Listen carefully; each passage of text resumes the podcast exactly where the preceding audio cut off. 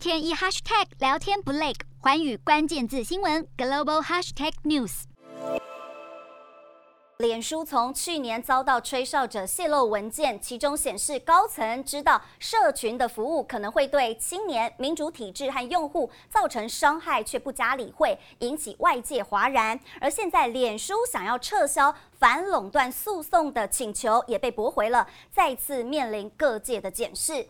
美国联邦法官裁定，美国联邦贸易委员会 （FTC） 对于脸书重新修正的公平交易法案可以继续进行。好，法官认为，脸书借由收购 Instagram、WhatsApp 等潜在竞争者实现非法垄断，因此不予撤销法案。而这项裁决无疑对脸书又是一大的打击。